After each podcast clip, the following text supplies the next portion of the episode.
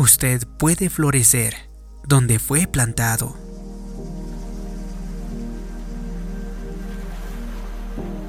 Un día, iba caminando en el bosque cuando llegué a un campo grande donde había crecido unas hierbas muy feas, y donde quiera que volteaba allí estaba, cafés y secas. Sin embargo, al seguir caminando por la vereda logré ver una hermosa flor entre toda la hierba. Era de un color brillante y vivo, y era asombroso que hubiera crecido justo en medio de toda aquella hierba tan fea. Pensé que extrañamente así es como Dios quiere que nosotros florezcamos en un lugar que hemos sido plantados. Es posible que usted trabaje o viva alrededor de un montón de hierbas, pero que eso no lo detengan de florecer. Reconozca que su ambiente no es lo que impide su felicidad. Algunas personas se la viven queriendo remover toda la hierba y pierden mucho de lo que es su vida. No se preocupe por las cosas que no puede cambiar. Usted no puede cambiar el fluir del tráfico en la mañana, no puede componer a todos en el trabajo, ni puede hacer que los miembros de su familia sirvan a Dios. Pero no debería permitir que eso le haga infeliz. De todos modos, florezca y fíjese en las cosas que sí puede cambiar. Puede cambiar su propia actitud y escoger estar feliz justo donde se encuentra. Mantenga una buena actitud y siga floreciendo en donde se encuentre. Si toma la decisión de ser fiel y estar contento en el momento indicado, Dios cambiará las circunstancias, le removerá de en medio de esas hierbas y le colocará en un mejor lugar. Pero si no florece donde está, no logrará progresar. Dios nos ha plantado en un lugar específico para que demos mucho fruto. Y no es tan importante el lugar en el que estemos. Lo que sí importa es que estemos dando buen fruto. ¿Está brindando una luz? ¿Somos buenos ejemplos? ¿Pueden ver las personas el gozo del Señor irradiando en nuestra vida? Si sigue floreciendo en el lugar en el que se encuentra, en el tiempo de Dios, Él le trasplantará y le pondrá en la tierra nueva donde podrá dar aún más fruto. Pero si no está contento donde vive ahora o donde se encuentra ahora, nunca llegará a donde desea estar. Así que florezca donde se encuentra hoy. Algunas personas están convencidas de que la vida es simplemente una serie de problemas que se tiene que resolver. Entre más pronto logren salir de ese problema, más pronto estarán felices. Pero la verdad de todo eso es que después de pasar con éxito ese problema, habrá otro nuevo para enfrentarlo. Y al haber superado ese obstáculo, habrá alguna otra cosa para superar, pues siempre hay otra montaña para escalar. Por eso es tan importante disfrutar el viaje, no solo el destino final. Nunca llegaremos en este mundo en un lugar donde todo esté perfecto y ya no tengamos retos.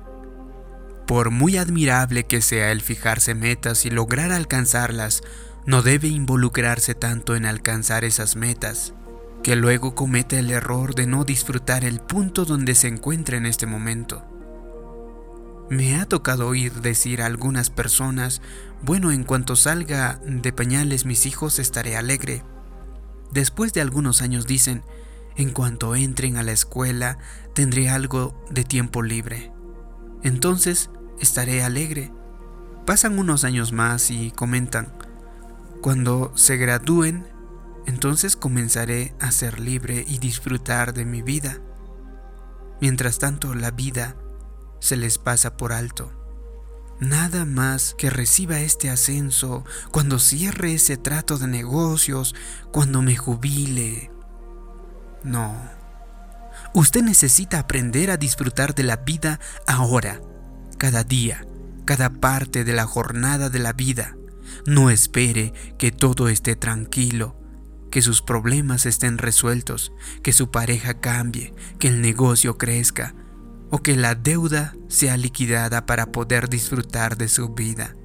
Tampoco busque que los grandes acontecimientos sean la fuente de su alegría, porque aunque causen gozo por un tiempo, después se desvanece y usted se queda como un adicto que busca la droga ya que necesitará y buscará alguna otra cosa que le produzca gozo. ¿Por qué no ser feliz ahora mismo? No permita que pasen muchos años para darse cuenta luego, demasiado tarde, que algún evento o algún logro o aún una serie de ellos no le producen un gozo duradero. Valore el día de hoy. Disfrute de la jornada de la vida. Estos son los mejores días. Y esperamos que dentro de 20 años usted podrá mirar atrás y decir, fue una de las mejores épocas de mi vida. Puede estar diciendo, pero es que tengo tantos problemas, ¿cómo puedo disfrutar de la vida? Necesita darse cuenta que cada persona tiene problemas. Usted no es el único con ese aspecto. Todos pasamos por tiempos que no entendemos. Y aunque usted piensa que sus problemas son enormes, trágicos o devastadores, alguien, posiblemente muchas personas, viven una situación mucho peor que la suya. Si compara su vida a la de otra persona, la suya tal vez parezca un lecho de rosas. Nunca devalúe lo que Dios le ha hecho o lo que Dios ha hecho por usted.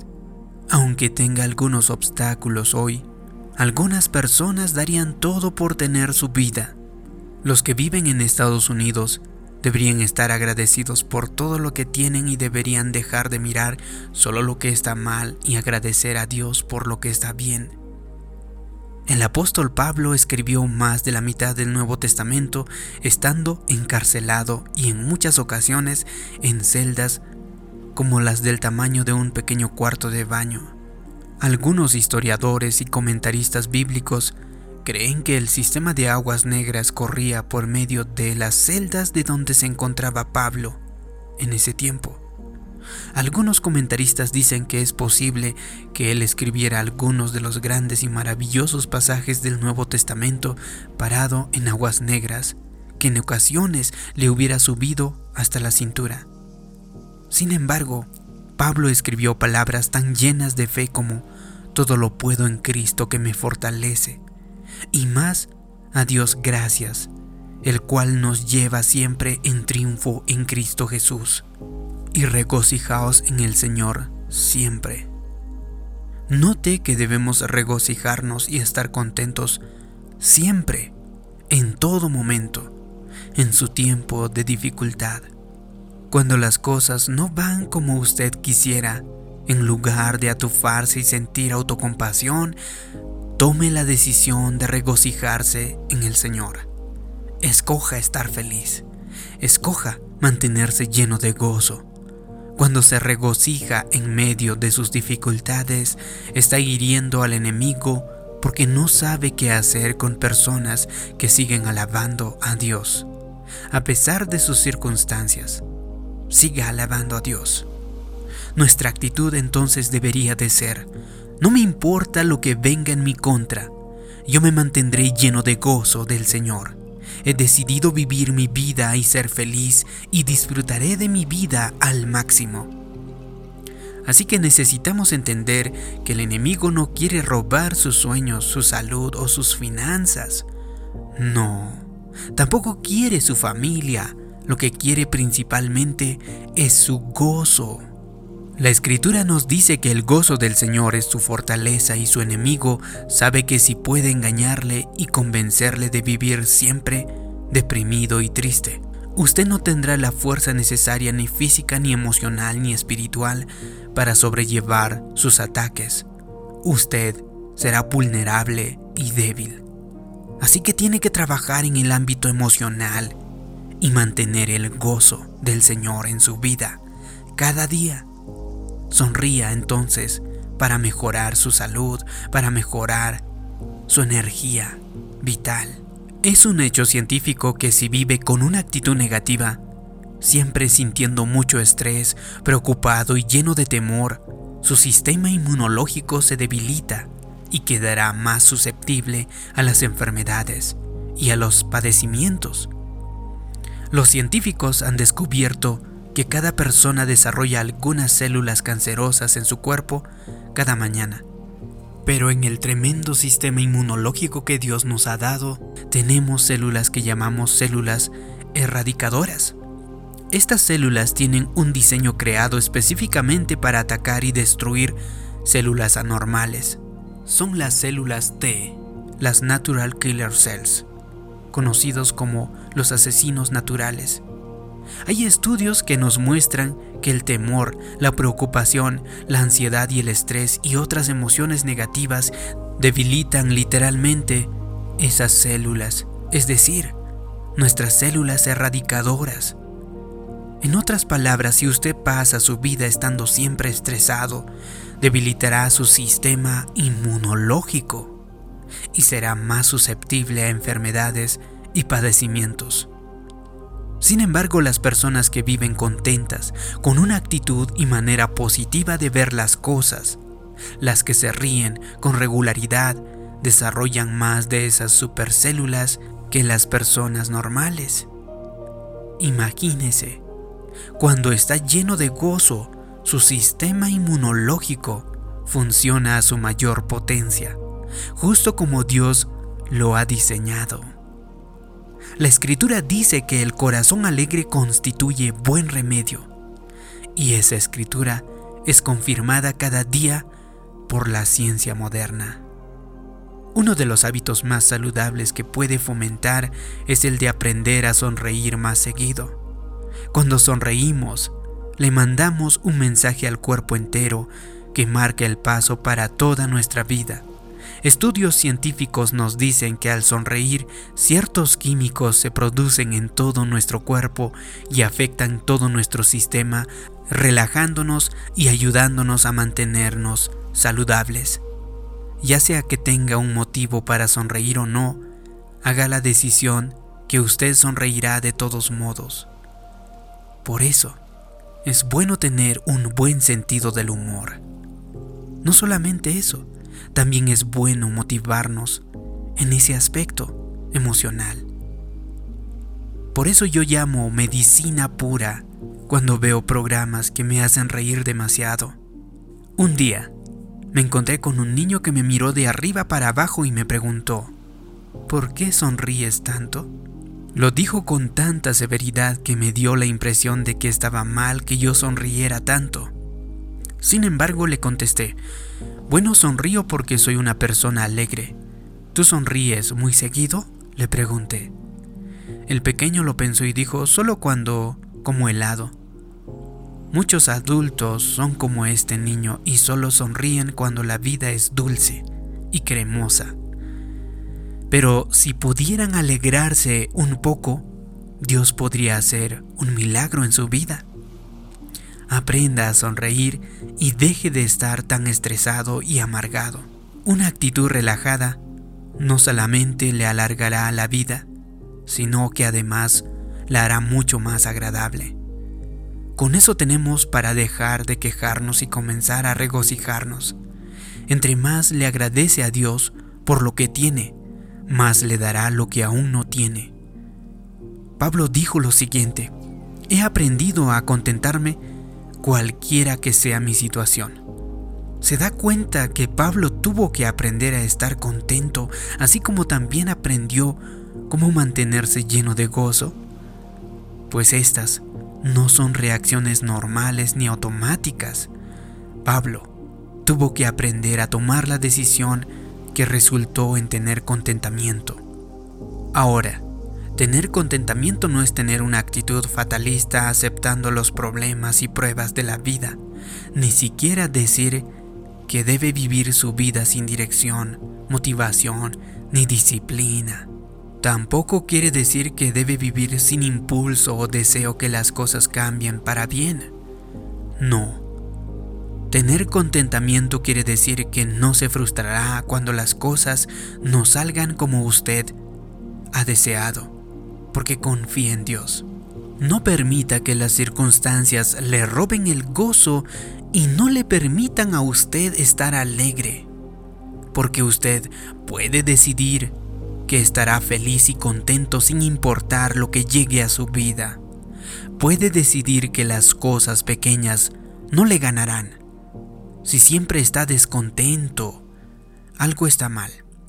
Si cada mañana se levanta y teme ir al trabajo, teme conducir entre la congestión del tráfico, teme tratar con el jefe, teme tratar lo que hace todo el día y teme regresar a casa o necesita cambiar su actitud o necesita cambiar su trabajo. Sin embargo, en la mayoría de los casos Dios no cambiará sus circunstancias hasta que usted cambie. Y si no aprende a estar contento en el lugar donde se encuentra, nunca llegará al lugar donde desea estar.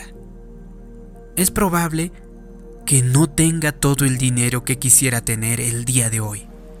Puede estar batallando, pero mientras se siga quejando todo el tiempo de qué mal le va la vida y cómo nunca sale adelante, esa mala actitud le mantendrá exactamente en donde se encuentra ahora. Es posible que no tenga todo lo que quisiera tener o no sea todo lo que quiera ser, pero necesita aprender a estar contento a pesar de sus circunstancias. Tiene que confiar de que Dios está trabajando en su vida. La escritura nos enseña que Dios nos cambia poco a poco, así que no se moleste ni esté descontento sepa que Dios está en control. La Biblia dice que por Jehová son ordenados los pasos del hombre. Si Dios está ordenando sus pasos, eso quiere decir que usted está precisamente en donde Dios lo quiere. Así que su trabajo y responsabilidad es decidir estar contento a pesar de lo que venga. Escoja estar feliz, escoja tener una buena actitud, Recuerde que estar contento es una decisión que usted tiene que tomar. Y aun cuando no lo entienda, sepa que Dios está haciendo una obra en usted y a través de usted. Decida que desde ahora en adelante usted florecerá donde esté plantado y disfrutará de cada día en su vida. Si te ha gustado este video y crees que puede ayudar a otras personas, haz clic en me gusta, compártelo y también suscríbete en este canal. Como siempre te pido que me dejes abajo en los comentarios una declaración. Yo mantengo mi gozo el día de hoy. Así podré saber que te ha gustado este vídeo, que te ha ayudado. Gracias por tu comentario. Gracias por suscribirte. Mi nombre es David Yugra. Nos vemos en un próximo vídeo de motivación para el alma. Hasta pronto.